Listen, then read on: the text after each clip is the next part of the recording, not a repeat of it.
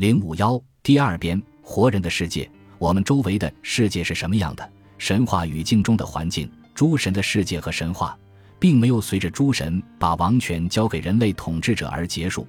众神明化身于自然力量之中，充当自然力量的监管者。